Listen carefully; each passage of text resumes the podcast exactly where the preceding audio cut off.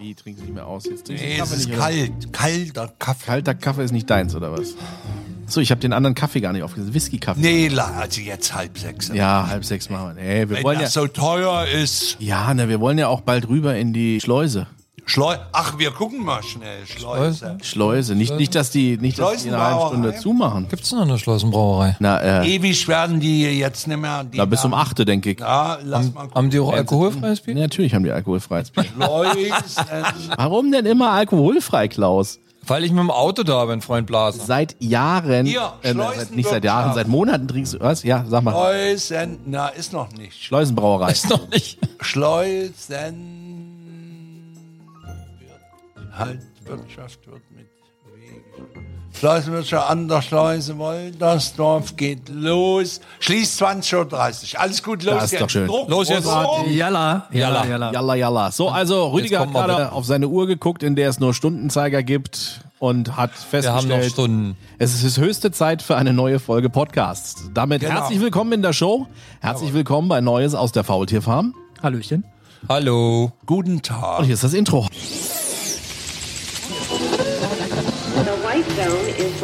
Hier, hier kommt Neues aus der Faultierfarm.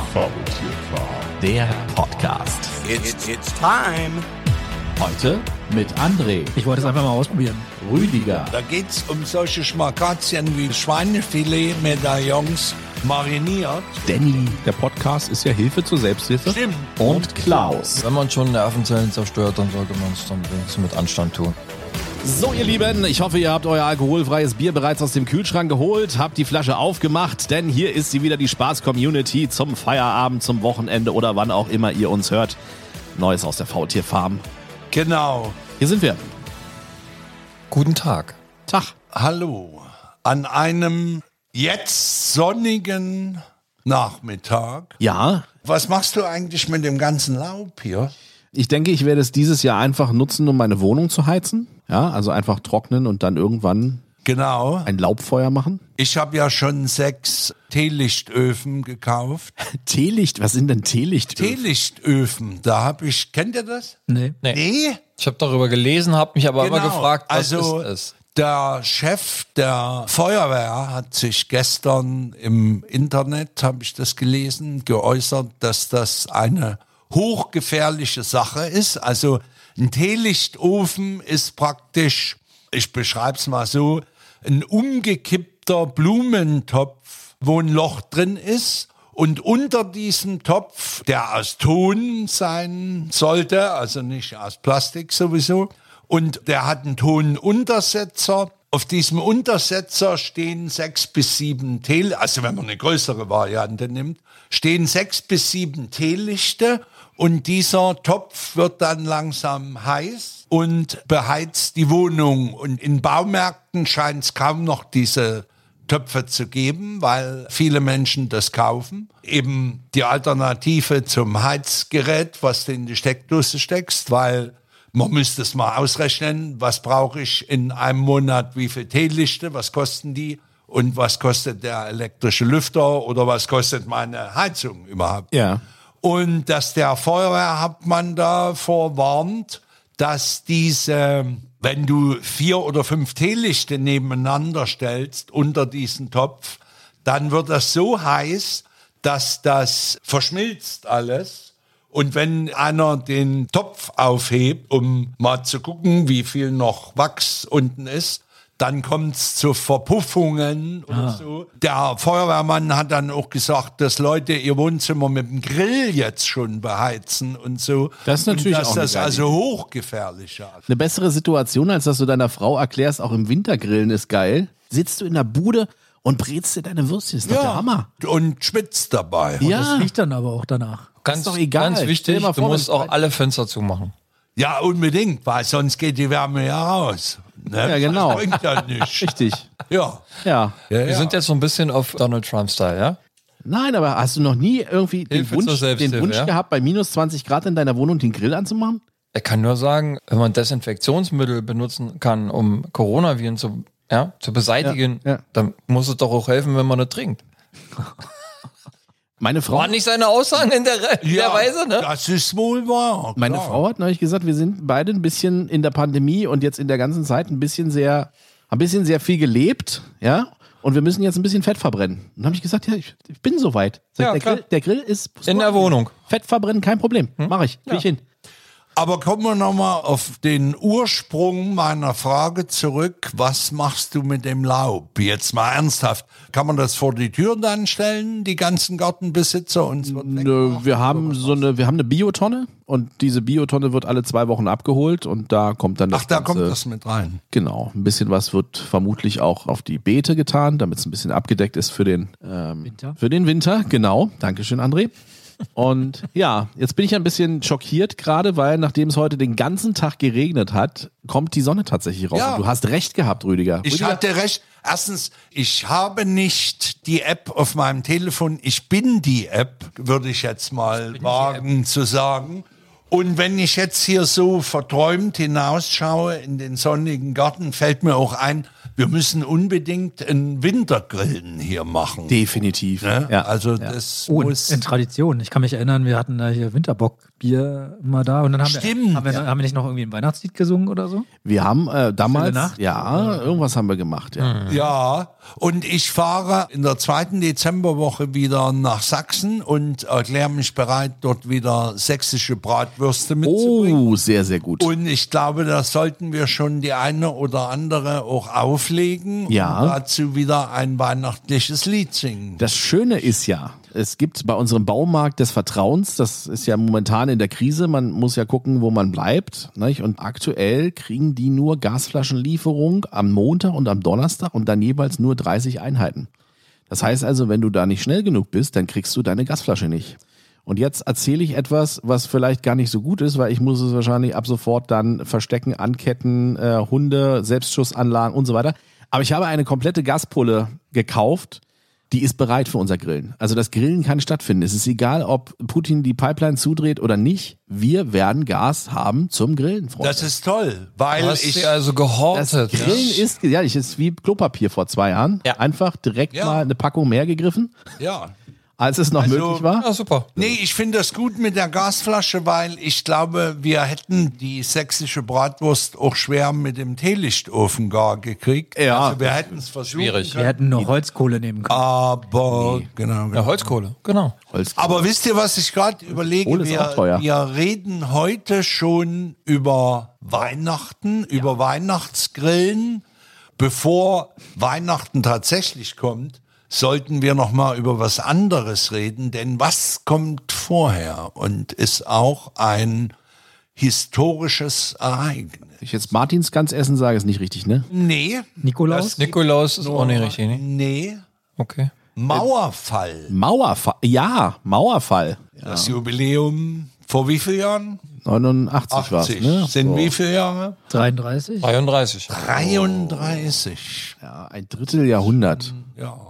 Und wir haben ja, glaube ich, voriges Jahr drüber gesprochen, was jeder so zur Wende erlebt hat. So die ersten Erlebnisse, also äh, der erste Besuch in West-Berlin und über solche Sachen. Ja. Worüber wir nicht gesprochen haben im vergangenen Jahr. Was hat denn jeder an dem Tag, als der Herr Schabowski da mit dem Zettel und so weiter. Könnt ihr euch daran noch erinnern, wie ihr diesen Tag, also nicht wie ihr diesen Tag verbracht habt, ist ja Quatsch, wo ihr, wie ihr die Nachricht mitbekommen habt, die Mauer ist offen. Ich muss jetzt auch überlegen. Oh, ob 9. ich das noch November zusammenkriege. 89. Da war ich sieben. Da warst du sieben. Da war ich sieben. Wow. Ja, dass du ein alter Sack bist, das wissen wir ja inzwischen. 9. November 89. Vorsicht, dünnes Eis, mein Freund. Ja. Habe ich nicht neulich gesagt, du gehst stramm auf die 60 zu? Ja, ich gehe auch, ich gehe auch stramm. auf Muss ich diese- mir jeden Tag anhören. Naja, gestern und heute. Wer fängt an? Also ich kann anfangen, weil ich kann nicht Nein. viel dazu viel sagen. Aber Oh. Ich war, Danny war doch gerade dabei, zu erzählen, wo er war. also ich war sechs Jahre alt, um mich mal vorzudrängeln. Drängel, drängel dich mal vor. Es geht ja schnell. Die werden Ja, immer jünger wirklich- hier, Geht, sag mal. geht wirklich, der geht wirklich schnell, weil ich kann mich nicht daran erinnern, so wirklich, was ich da gemacht habe. Ich weiß nur noch, dass ich in Neubrandenburg war. Ein paar Tage oder Monate später waren wir dann mal zu einem Ausflug in Berlin, Verwandte besuchen und waren irgendwie an der Mauer. Da kann ich mich so grob erinnern. Das war am Reichstag irgendwo. Und du hast in Neubrandenburg gewohnt, oder was? Ja, genau. Wir sind kurz vor der Wende nach Neubrandenburg gezogen. Bist du mit sechs eingeschult worden oder mit sieben? Mit sieben. Sonst hätte ich gesagt, du bist gerade Schulkind Nee, geworden. da war ich noch Kindergartenkind. Das ist ja, toll. So, jetzt Danny. Gab's Hast du jetzt nochmal nachgeguckt, Danny, oder was? Hast du nochmal in deinen Unterlagen? Ich habe gerade gerade noch mal mein, meine Tagesakten durchgeguckt. Deine Mein, Stasi. mein, mein Logbuch. Also der 9. November 1989 war ein Donnerstag. Das kann man ja schon mal sagen. Das bringt mich aber nicht weiter. Nicht wirklich weiter. Erinnerung. Ja, ne, warte doch mal ab. Ja, nee, Ich versuche ja gerade, ich versuche ja gerade die Geschichte ein bisschen aufzubauen, damit es ein bisschen hilft. Also nutzloses Wissen. Dramaturgisch aufzubauen. 9. November 1989 war ein Donnerstag. Das heißt also, die Geschäfte hatten alle erstmal länger offen. Donnerstags war immer im Westen der Zeitpunkt, wo die Geschäfte nicht nur bis 18 Uhr geöffnet hatten, sondern bis 19 oder bis 20 Uhr. Okay, das äh, kann ich nicht bestätigen, zwar weil wir hieß- sind Ossis. Das hieß damals der lange Donnerstag. Und du hattest donnerstags immer Ballettunterricht. Ich hatte äh, fast, fast, fast. Ich hatte, Rüdiger, woher weißt du? da spricht er nicht gerne nein, nein, drüber. nein, also ich, Das ging auch nicht lange, ne? ich, vers ich versuche das mal herzuleiten. Also ich war sicherlich auch in der Schule an dem Tag erst einmal. So, ne, schön, bin mit sieben eingeschult worden. Das heißt, ich war in der, ja, in der ersten Klasse. Und donnerstags lief auch immer in der ARD, parallel zu meinem Schwimmunterricht, wo ich hingefahren wurde, lief immer das Großstadtrevier im ersten.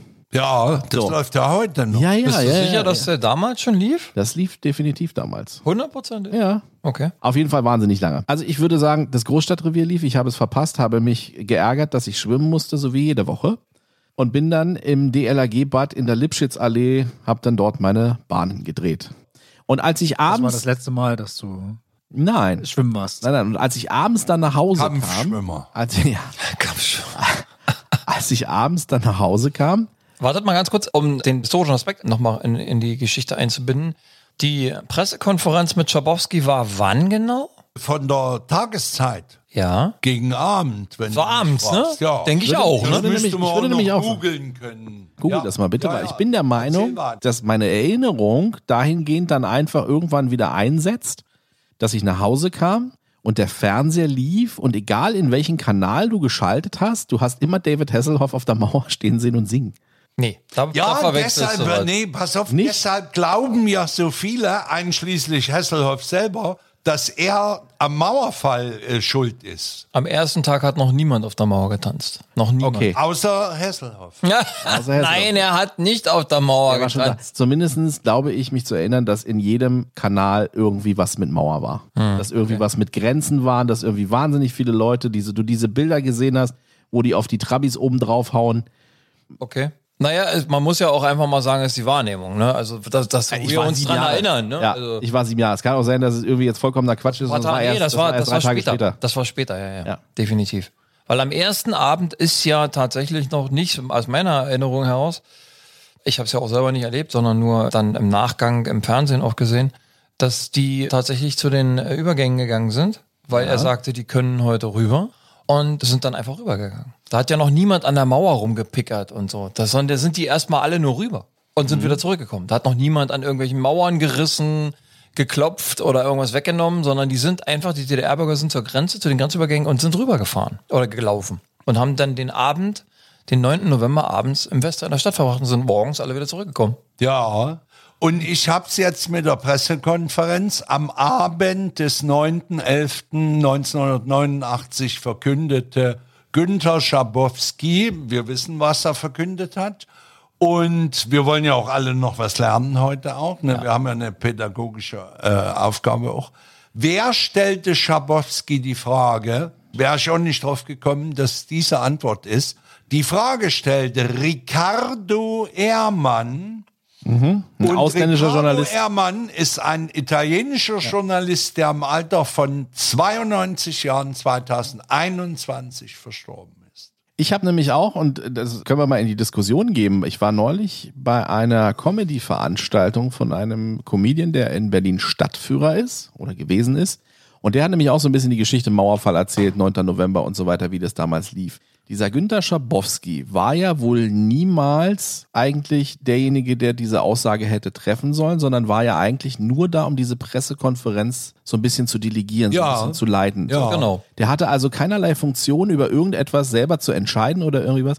Und der muss wohl irgendwie diesen Zettel erst kurz vor knapp zugesteckt bekommen haben, bevor der in diese Pressekonferenz gegangen ist. Und dann müssen einfach diese Fragerunde Die haben ihn auf dem falschen Fuß erwischt. Genau. und dann muss der einfach irgendwie, weil er nicht wusste, wie soll ich jetzt antworten auf diese Frage, muss der sich erinnert haben, muss gesagt haben, ah Mensch, da war da irgendwie ein Zettel und was weiß ich. Und deswegen stand er da drauf, da, da, da, da, da, da, da, da, und der berühmte Text, den er ihm halt vorgelesen hat. Genau. Also man muss ja dazu wissen, dass ja in, in den Monaten zuvor in der DDR es unheimlich bröckelte. Und es fing an in der Gesellschaft zu rumoren. Ne? Viele DDR-Bürger haben das Land verlassen.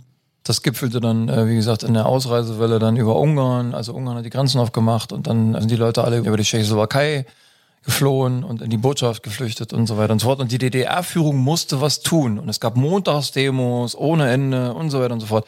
Und die wollten einfach gegensteuern und haben sich dieses Visa-Programm Ja, ja. ausgedacht, dass Ja. jeder DDR-Bürger, weil es war ja unheimlich schwer für DDR-Bürger in den Westen zu kommen, ne? man musste mit Verwandtschaft haben, man musste Verwandtschaft haben, musste das beantragen, es musste mal ein Grund vorliegen und bla bla bla bla bla. Und die haben auch nicht jeden fahren lassen. Und äh, sie wollten dann dagegen steuern, indem sie nämlich jedem DDR-Bürger die Möglichkeit offerieren wollten, ohne Ansehen der Person in den Westen zu fahren. Und genau das sollte der verkünden. Und ich glaube, der hat sich einfach verquatscht an dem Tag, ne? Der hat ja gefragt, und das gilt ab sofort. Und dann sagte der, ja, da war noch, unverzüglich, da war noch gar nichts geklärt. Das war im Grunde nur, so verstehe ich es heute, ne? Das war nur eine, eine Abstimmung in dem entsprechenden politischen Organ. Ich glaube, das Politbüro oder wer das auch immer entschieden hat, die, die, die Entscheider zu der Zeit. Ja, es wird sowas geben und wir machen das. Ja, ja. Das war noch gar nicht formuliert, in Nee, welcher nee. Art und Nee, Weise das geschehen wird. Ja. Und dann fragte der Typ den, ab wann das ist. Und dann hat er gesagt, ab heute, sofort. Und, dann sind die alle zu den Grenzübergängen gerannt abends. Ja. Und dann standen die da. Und dann waren die Grenzer alle überfordert, weil keiner hatte eine Info. Ja. Das hat die im Grunde komplett alle überrollt. Und ich glaube, dass viele Menschen völlig überrascht eben waren davon, weil ich überlege gerade, wie ging mir's denn? Ich habe zu dem Zeitpunkt, darüber haben wir letztes Jahr, glaube ich, gesprochen, ich muss aber die paar Sätze jetzt nochmal bringen. Ich habe zu dem Zeitpunkt am Theater in Karl-Marx-Stadt gearbeitet und das Theater hatte eine Betriebsgaststätte und alle Gaststätten in der DDR haben ja 23 Uhr zugemacht und da sind wir ja gerade mit der Vorstellung im Opernhaus fertig gewesen. Und damit wir dann auch noch was essen und trinken können, hatte diese Gaststätte bis 1 Uhr 30 jeden Tag offen. Und das waren 100 Meter bis zum Hauptbahnhof. Und die Züge aus der Prager Botschaft, die fuhren durch den Karl-Marx-Städter Hauptbahnhof. Nicht am 9.11., sondern ein paar Tage vorher. Wann, weiß ich schon gar nicht mehr. Und wir sind, wir wussten das aus den Nachrichten, jetzt muss so ein Zug kommen. Da sind wir aufgesprungen, haben unser Bier vom Getränkekombinat Karl-Marx-Stadt kurz stehen lassen, sind zum Bahnhof gerannt, wollten die durchfahrenden Züge sehen, sind nicht reingekommen, weil der ganze Bahnhof von Kampfgruppen umstellt war, sind wieder zurückgegangen, haben unser Bier weiter getrunken, haben darüber gesprochen, was wir gerade erlebt haben oder auch nicht erlebt haben. Keiner hat gesagt, na ja, wenn die jetzt rauskommen über den Prager Umweg eben, dann werden wir doch in Kürze auch nach dem Westen besuchsweise. Also weder ich noch meine Kollegen, die mit am Tisch saßen, glaube ich, hatten die Absicht, ganz das Land zu verlassen. Aber es hat überhaupt keiner dran gedacht, ja, das wird doch jetzt locker. Also zu Besuch werde ich jetzt, ich hatte ja Verwandte im Westen, da kann ich jetzt auch mal fahren. Und am 9.11. eigentlich hatte ich, ich habe es nicht in den Hauptnachrichten gesehen, wenn es da überhaupt kam. Ich glaube mich zu erinnern, das waren die 2145 Nachrichten. Da saß ich zu Hause im Wohnzimmer und habe geguckt und da sehe ich die Pressekonferenz mal nicht. Und wir hatten kein Telefon in unserer Wohnung damals. Also habe ich nächsten Tag, als ich einen Kumpel dann, entweder habe ich den aus der Telefonzelle angerufen in Karl-Marx-Stadt und habe gesagt, sag mal, der hat doch jetzt gesagt, wir müssen uns so ein Visa holen. Das kriegt man doch hier beim Rat des Stadtbezirkes und da in der Passstelle oder wie das hieß. Und das holen wir uns doch und da fahren wir. Und dann standen wir, ich würde sagen, am 10. nachmittags oder am 11. vielleicht, sehe ich mich auf der Säumestraße in Karl-Marx-Stadt beim Rat des Stadtbezirkes dort anstehen. Da waren jetzt keine Kilometerschlangen. Ich habe vielleicht eine halbe Stunde gewartet, kriegte den Zettel in den Ausweis geklebt und irgendwann, ich weiß das Datum und nicht mehr, sind wir dann nach West-Berlin. Erst wollten wir nach Hof, weil von Karl-Marx-Stadt bis Hof sind es eine Stunde oder so. Dann haben wir aber die Idee gehabt, einen ehemaligen Kumpel zu besuchen, mit dem ich zusammen Theaterleiter Abschluss da gemacht habe. Der wohnte in Woltersdorf. Nein. Und den habe ich besucht. Der hat uns mit seinem Auto zur Sonnenallee gefahren und dann sind wir Okay. Ja, die Geschichte haben wir tatsächlich schon gehört. die haben wir schon gehört. Ja. Und äh, mir ging es jetzt nicht so, das war unfassbar.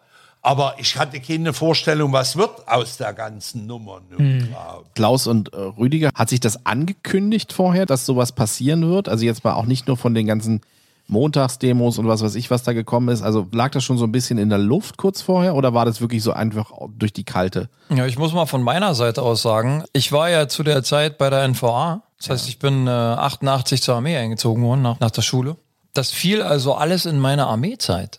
Ich habe das nur bedingt mitbekommen. Ich habe das äh, so ein bisschen am Rande, weil wir durften ja auch kein Westfernsehen gucken, sondern nur DDR-Fernsehen. Und du hast das im Grunde nur über Briefe mitbekommen, weil du durftest ja auch nicht telefonieren. Du musstest dich ja anmelden, wenn du telefonieren wolltest als Soldat. Und hast das ein bisschen mitgekriegt, wenn du zu Hause warst, ne, wenn du Urlaub hattest, dass sie dir das erzählt haben. Und sie haben es geschrieben in Briefen. Ja. Diese Montagsdemos und das, das ganze, die ganze Geschichte hast du als Soldat nur bedingt mitbekommen. Man hat dich ja richtig abgeschottet, sozusagen. Ja? Ich habe das schon ein bisschen mitbekommen, aber nicht so wie Rüdiger, der im Arbeitsleben stand und, und das jeden Tag mitbekommen hat, dass man mit den Leuten in seiner Umgebung geredet hat und so weiter. Also das war ja bei uns tatsächlich so, du warst ja immer ein bisschen eingesperrt, ne? Und hast dann natürlich eher weniger mitbekommen, was da jeden Montag dann in den Städten los war. Das haben ja meine Eltern und mein Bruder, die haben das ja live und Farbe mitgekriegt vor Ort. Ne? Es gab ja sogar in Rathenow Montagsdemos. Ne? Also das hat sich ja, bis in die Kleinstädte ging das ja. Ne? Und die Leute wollten einfach Veränderung. Ne? Und, und wie gesagt, ich habe das nicht so mitbekommen.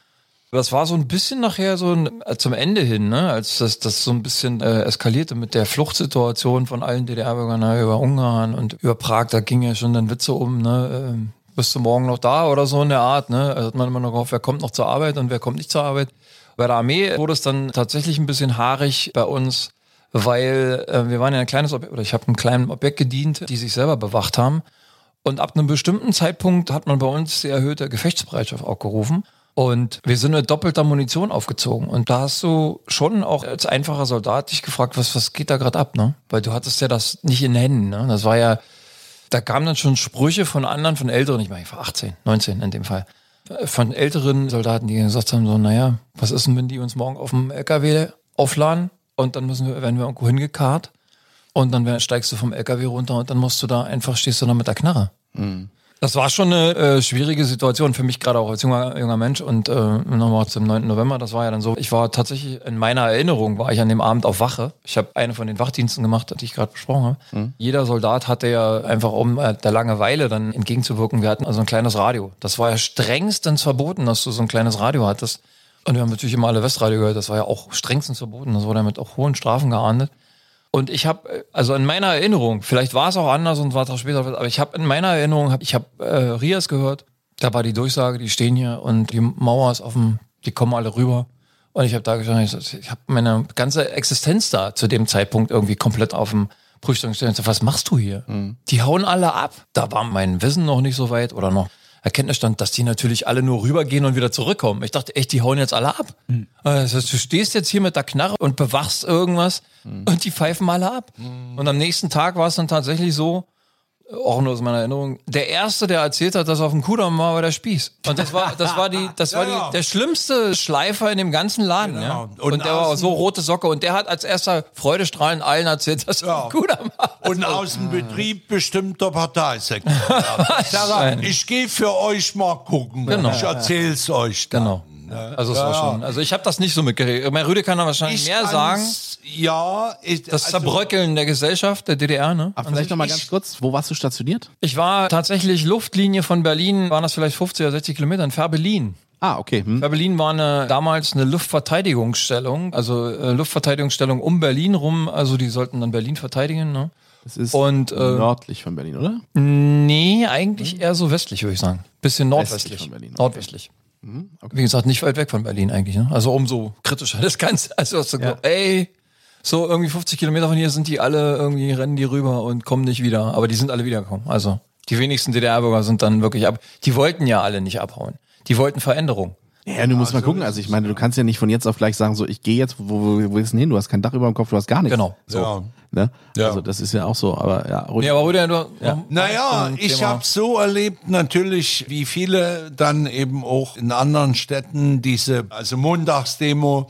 Und ich kann mich an die größte Aktion erinnern. Die fand statt vor und im Luxorpalast, der damals kein Kino war mehr, sondern die Ausweichspielstätte des Opernhauses. Und in diesem Opernhaus war eine Protestkundgebung initiiert von den Künstlern der städtischen Theater. Dort bin ich sogar reingekommen. Tausende standen draußen, rein passten, keine Ahnung, 800. Ich bin irgendwie in den Rang da hoch. Von dort ging dann der Protestmarsch zur Zentralhaltestelle. Da kam es dann zum Einsatz von Wasserwerfern. Ich habe, glaube ich, sogar noch irgendwo einen 16 Millimeter Film mal bekommen, wo das gefilmt ist. Und Bekannte von mir, ich hatte ja Kontakte zu den Künstlern, weil ich dort gearbeitet habe, und ich hatte Kontakte zu der ganzen Szene, Grafiker und Maler und sowas, weil die auch in dieser Theatergaststätte immer verkehrten. Und dort haben sie Leute verhaftet an dem Tag und so weiter. Tja, was hab ich gedacht? Ich hab gedacht, naja, die werden sie jetzt wegsperren, was sie auch erstmal gemacht haben. Und entweder die bleiben eine Weile eingesperrt oder die werden freigekauft und kommen auf so einem Wege wie auch die aus Prag darüber. Aber für uns, also für den, der aus eigener Kraft nicht unternimmt, wird sich nicht ändern. Wir werden genauso hier bleiben, ohne großartig zu verreisen.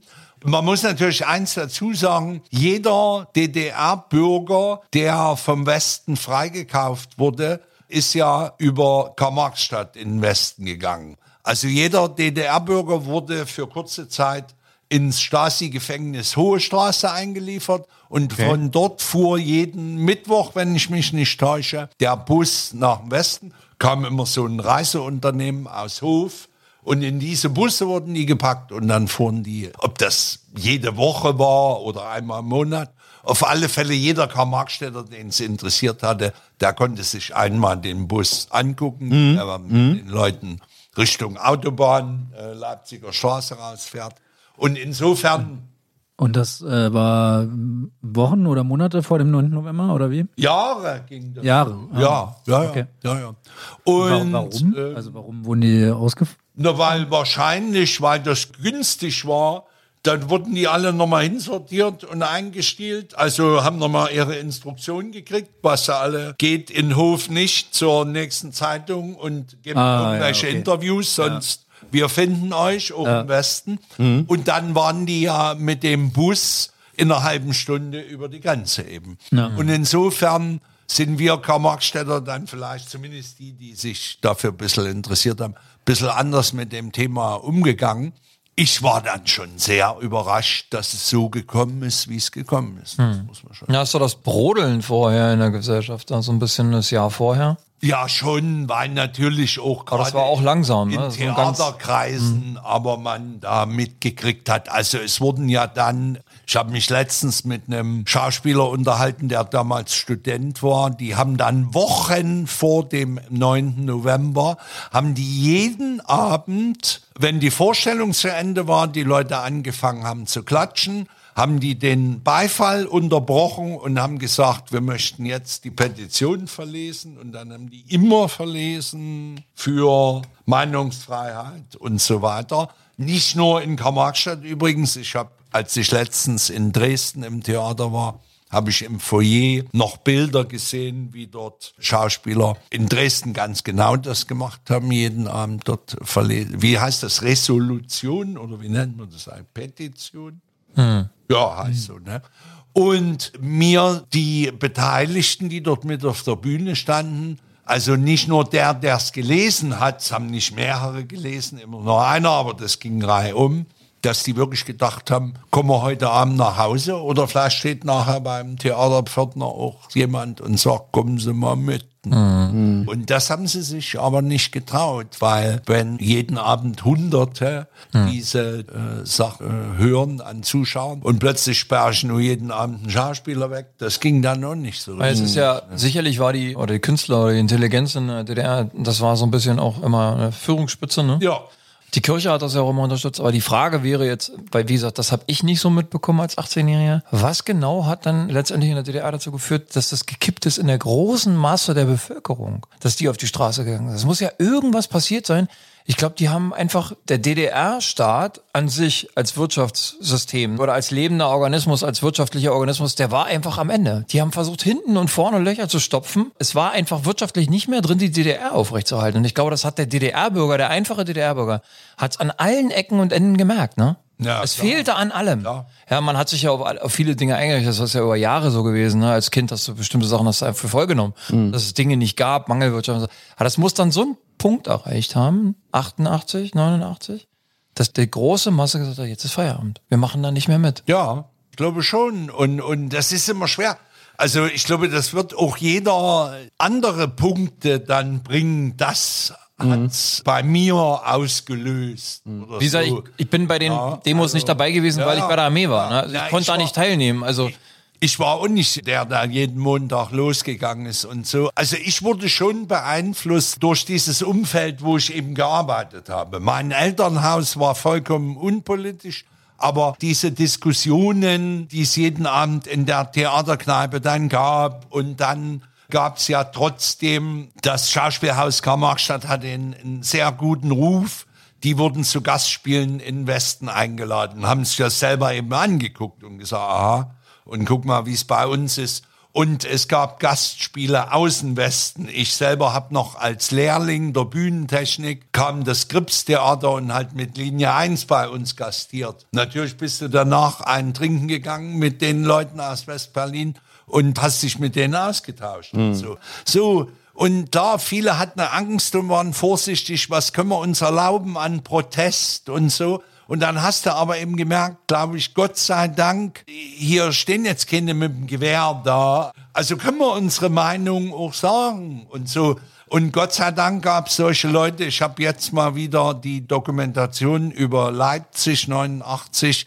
Wenn es solche Leute wie den Kurt Masur nicht gegeben hätte, der Gott sei Dank Kraft seines Amtes den Oberbürgermeister nachts angerufen hat und gesagt hat, sorgt dafür, dass hier keiner mit der Knarre rumsteht, sonst kracht's hier. Wenn es das nicht gegeben hätte, wäre es ganz anders gelaufen. Ja, Das muss man ganz einfach so sagen. Ja.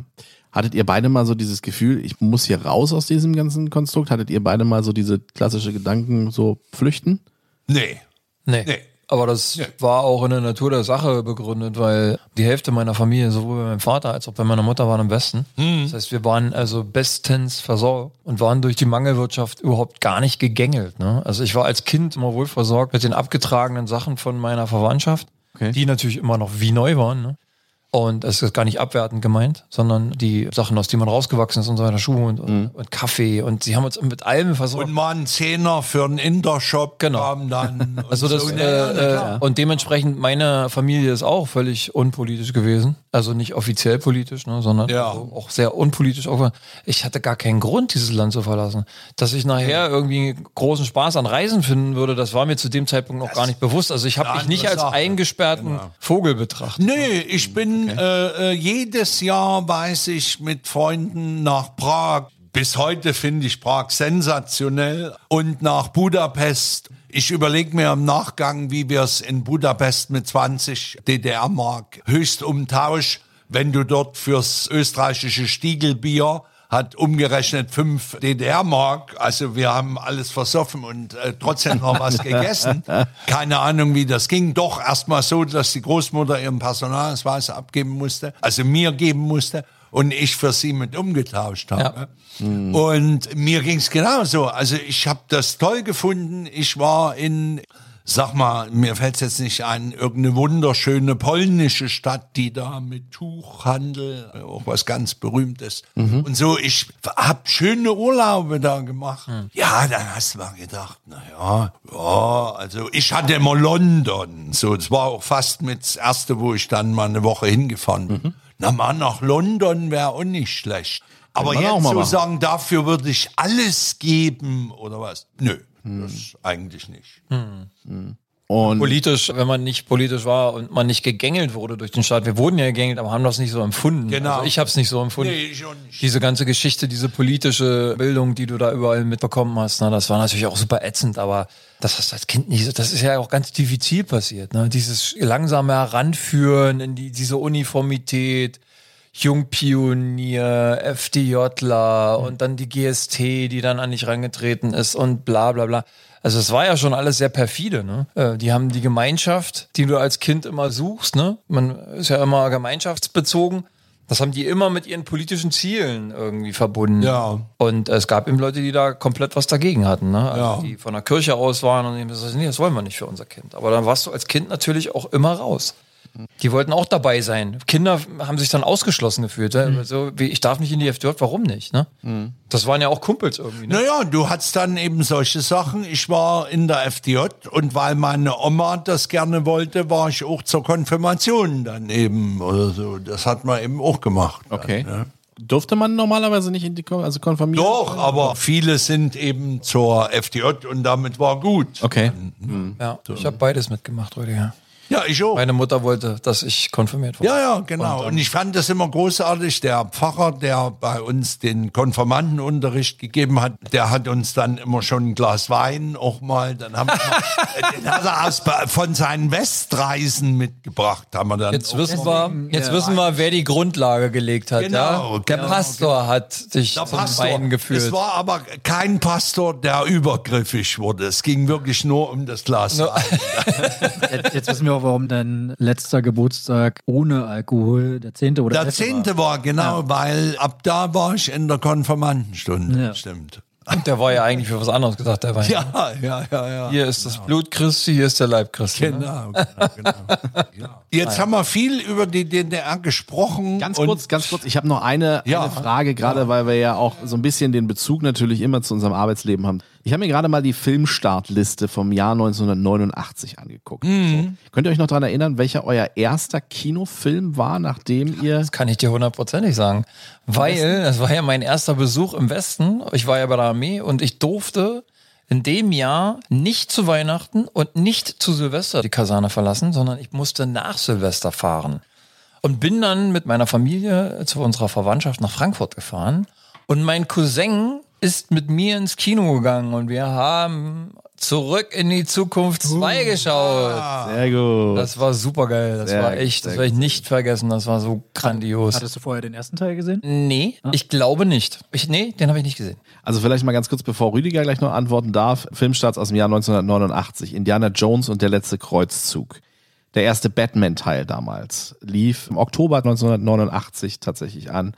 Zurück in die Zukunft 2 hast du gerade schon gesagt. Guck mal, wer da spricht. Der Club der Toten Dichter und äh, Liesel Weapon 2. Das waren so die großen Wow. Lang, lang ist her, ne? Filme. Und dann gab's noch Liebling, ich habe die Kinder geschrumpft, Ghostbusters 2, Die habe ich dann alle, glaube ich, schon tatsächlich dann im Kino gesehen. Ariel und Also in, in dem auseinanderbrechenden Staat, der dann natürlich auch ruckzuck die Filmware bekommen hat. Ne? Ja. Und Rüdiger? Rüdiger hat da ja noch nicht so den Bezug zum Kino gehabt, aber Nee, ich könnte ja jetzt einen Gag machen und sagen, ich habe in Karl-Marx-Stadt dann im ehemaligen Jugendfilmtheater, was dann umfunktioniert wurde und dessen Besitzer selber Pornodarsteller war. Du hast dir erstmal Porno gegönnt nach Mauer. Vanessa del Rio, die schwarze Bombe. Alles klar, dachte okay. die schwarze Peitsche oder so. Er, und er in der männlichen Hauptrolle. Ja. Der Betreiber des Kinos. Was es nicht alles gibt. Nummer. Nee, ich weiß, welcher es war und den habe ich bisher mindestens zehnmal gesehen und ich weine immer. Ich finde ihn grandios, der Club der Toten Dichter. okay. Ja. Freunde, und jetzt lasst jetzt uns doch das Thema mal, äh, heiter beenden. Genau. Ja. Ich hoffe, dass es heiter ist. Die wunderbare Zeitung Die Zeit Äh, Mein Favorit. 27 Wochen. ich hab irgendwas, Neuner irgendwas mit neun. Ich habe irgendwas mit Neun- neun im Kopf. Neunmal.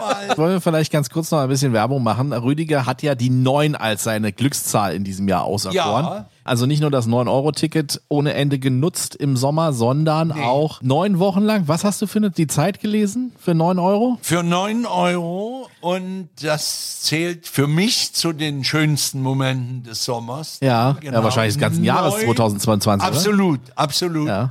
Und es gibt in der Zeit hin und wieder, nicht in jeder Ausgabe, aber in einigen gibt es ein Quiz zu verschiedenen Themen. Wenn Sie Zeit dafür haben. Und hier hat die Zeit ein DDR-Quiz veröffentlicht. Und ich habe mir nur die allererste Frage gestern mal angeguckt und wir machen das jetzt live hier. Und ich fand ganz gut, dass es immer zu jeder Frage natürlich nicht nur eine Antwort, sondern auch so ein paar wissenswerte Dinge gibt. Und schon in der Einleitung über 30 Jahre Mauerfall. Aber wie gut kannst du dich noch daran erinnern? Weißt du, wann genau die Mauer gebaut wurde? Nö, ich nicht. Wo, 1961. sehr gut. Wo die weltbesten Gurken herkommen Spreewald. und wie schnell man auf DDR-Autobahnen fahren durfte. 100. So, Entschuldigung. Alles gut. Er hat eine unruhige Hand. Herzlich willkommen zum Quiz mit Rüdiger. Die ersten drei Fragen haben wir schon beantwortet. Jetzt geht's in die nächste Runde, meine Damen und Herren. Und was werden Sie antworten? Rüdiger stellt die nächste Frage. Genau. Wie nennt sich, oh je, jetzt muss ich euch das natürlich zeigen. Mit Bildern rätseln. Ja, ist natürlich für einen Podcast das Richtige. Schreib das Bild doch kurz. Schreib das Bild kurz, ja. Sag, was siehst du? Eine Mauer. Also, ja, genau. Ihr seht einen Teller mit einem Schälchen mit etwas überbackenem, einer Ecke Zitrone Würzfleisch. und Toast. Würzfleisch. Fleisch. Senkfleisch, Würzfleisch, Karlsbader Auflauf und oder Moussaka. Äh, Würzfleisch. Es Würzfleisch. ist Würzfleisch. So, können wir ganz kurz, können wir ganz kurz dazu mal, das kann man gleich mal klären. Was ist der Unterschied zwischen Würzfleisch und Ragufeng? Äh, Würzfleisch ist tatsächlich nicht mit Frikassee. Irgendwas ist Kalb und irgendwas nicht. Und äh, Ragofeng ist vom Huhn. Ne? Ja. Also eins ist Kalb, das andere ist Huhn. Ja, ich glaube ja. Ich hoffe, dass das stimmt. Ja. Oder das, jemand oder von eine euch ist Ost. Wir haben gerade eine DDR Urban Legend. Es könnte Stimmt auch komplett jemand alles entweiht und dann ist es Schweinefleisch. Naja, genau. Na, googelt doch mal jemand schnell. Da kann ich nämlich noch einen interessanten Fakt Ja. vorlesen, den finde ich auch sehr Zum schön. Würzfleisch. No, nein, 1950 wurde die Schulspeisung in der DDR rechtlich festgesetzt. 50 Gramm Roggenmehl, 20 Gramm Nährmittel, was auch immer genau gemeint ist, 10 Gramm Fleisch, 5 Gramm Fett und 10 Gramm Zucker standen jedem teilnehmenden Kind täglich zu. In der, in der Reihenfolge. Deshalb ist aus, aus uns das geworden, was geworden ist, sag Genau. ich euch. Bei manchen ist es auch äh, matschig geworden, einfach oben in der Birne.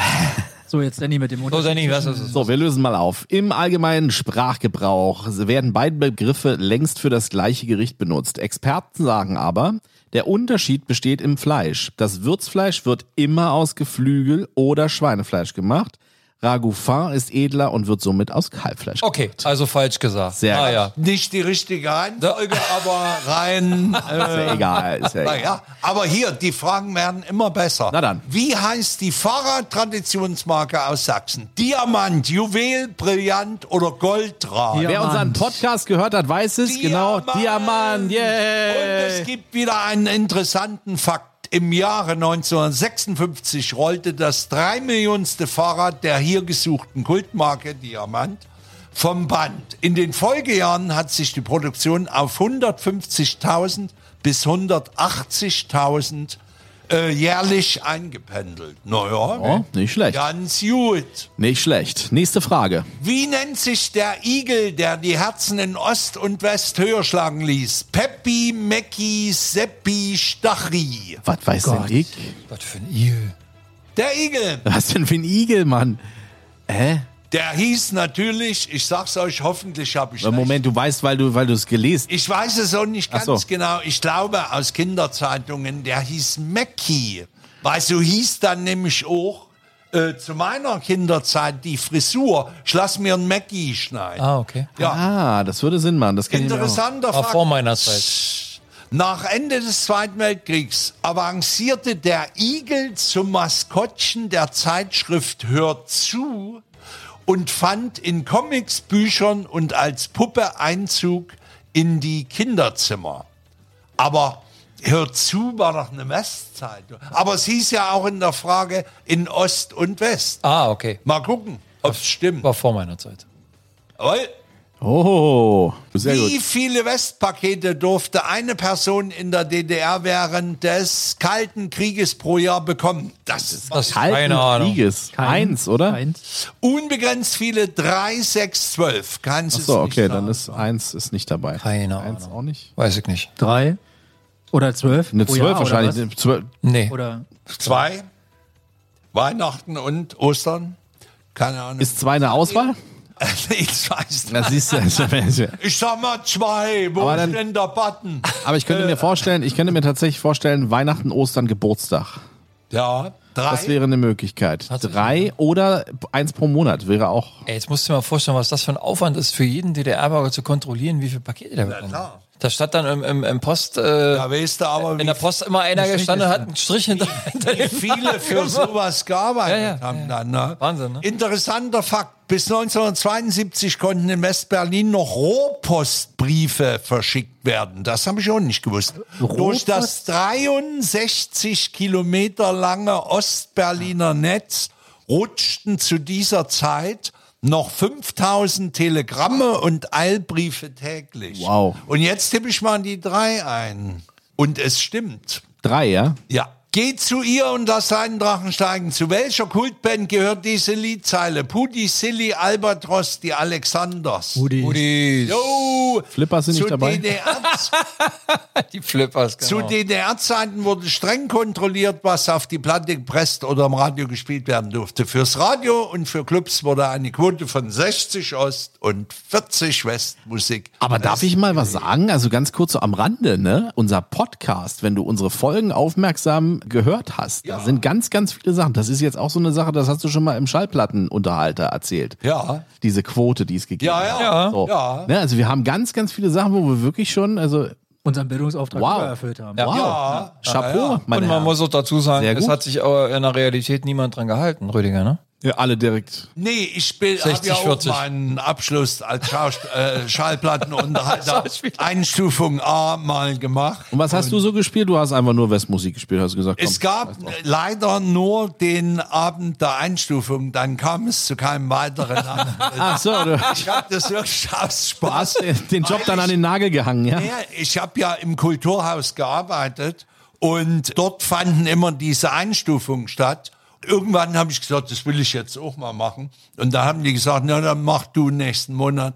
Und da habe ich das einmal gemacht und ich war so unbegabt, weil außer Reden konnte ich nichts. Ich konnte nicht zwei Sachen gleichzeitig machen, nämlich am Tonbandgerät rumfingern. Und das war chaotisch. Die haben mir wirklich aus Mitleid die Einstufung gegeben und haben gesagt, tritt besser nicht nochmal auf. Und da war das dann erledigt. Ich glaube, im, im äh, täglichen Leben war das tatsächlich, wenn du mal zur Disco gegangen bist, das haben die nicht eingehalten. Nee. Definitiv nicht. Nee. Ich kann mich an keine Disco erinnern, auf der ich war. Klar, es gab so ein paar Klassiker, die sie gespielt haben, ne? Das war immer drin, aber die haben, Nee. das haben die nicht gemacht, sonst wären die Leute abge wären die weggeblieben. Nee. Wir machen noch eine. Ein kalter Hund. Wie Ah, nennt eine. man diesen typischen DDR-Kuchen? Also ein Stück, wo immer eine helle Schicht, eine Was dunkle ist denn- Schicht, eine helle Schicht. Weißt du, ganz ehrlich, ja, Rüdiger sagt, wie nennt, und du nennst einfach die Antwort schon, wenn- wenn ich bevor er überhaupt sehe. die Frage fertiggestellt hat. Also, Antworten sind heiße Mieze, warmer Zander, falscher Dorsch und kalter Hund. Ich, für die wähle den falschen Dorsch. Genau. Ich würde sagen, falsche Mieze. Genau. Heiße Mieze. Genau. Heiße Mieze. So. Interessanter Fakt, im Westen kochte Clemens Wilmenroth vor den Kameras, im Osten stand Kurt Drummer in der Sendung. Der Fernsehkoch empfiehlt vor dem Herd.